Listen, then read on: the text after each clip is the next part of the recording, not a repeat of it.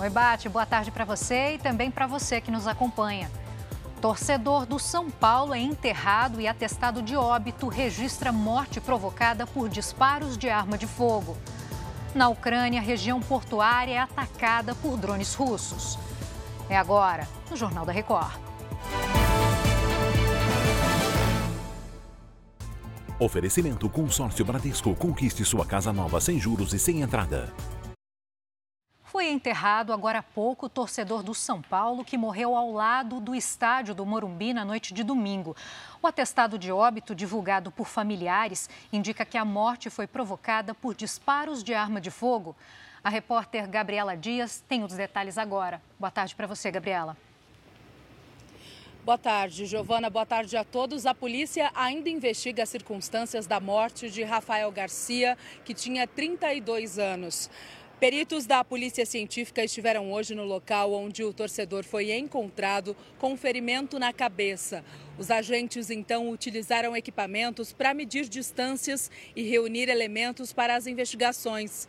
Rafael tinha deficiência auditiva e estava no meio de um tumulto entre policiais militares e torcedores logo após a vitória do São Paulo pela Copa do Brasil. O velório de Rafael foi marcado por manifestações de familiares e amigos que cobram respostas das autoridades. O Departamento de Homicídios e Proteção à Pessoa continua com as investigações. Giovana. E a gente segue acompanhando. Muito obrigada, Gabriela.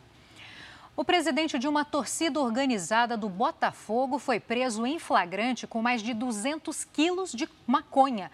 Marcos Marinho conta essa história para a gente direto do Rio de Janeiro. Boa tarde, Marcos. Oi, Giovana, quanto sim, boa tarde para você. Ronald Robert Costa, conhecido como Quinteiro, é chefe da torcida Fúria Jovem do Botafogo. Ele foi preso transportando a maconha prensada em um carro. A droga, avaliada em cerca de 260 mil reais, vinha do sul do país. No momento da prisão, Quinteiro usava uma camisa do Corinthians, porque ele também faz parte do movimento das Torcidas Unidas. Segundo a polícia, em depoimento, Quinteiro confessou que essa droga seria distribuída para comunidades do Rio de Janeiro. Giovana. Obrigada pelos detalhes, Marcos. A Rússia voltou a usar drones hoje para atacar a Ucrânia. Desta vez, os alvos foram dois portos. Autoridades afirmaram que um prédio de posto de controle, armazéns de grãos e também mais de 30 caminhões e carros foram atingidos na região de Odessa. O lugar faz fronteira com a Romênia, país integrante da OTAN, a Aliança Militar do Ocidente. Segundo a Força Aérea Ucraniana, 26 dos 28 drones disparados pela Rússia foram interceptados. Uma terceira pessoa foi presa em Nova York, nos Estados Unidos, suspeita de usar uma creche para vender drogas. De acordo com a polícia, Rainy Paredes era responsável por empacotar a droga. As autoridades chegaram até o local depois de um bebê de um ano morrer ao ter contato com fentanil, um opioide 100 vezes mais forte do que a morfina. A proprietária da creche e um inquilino também foram presos.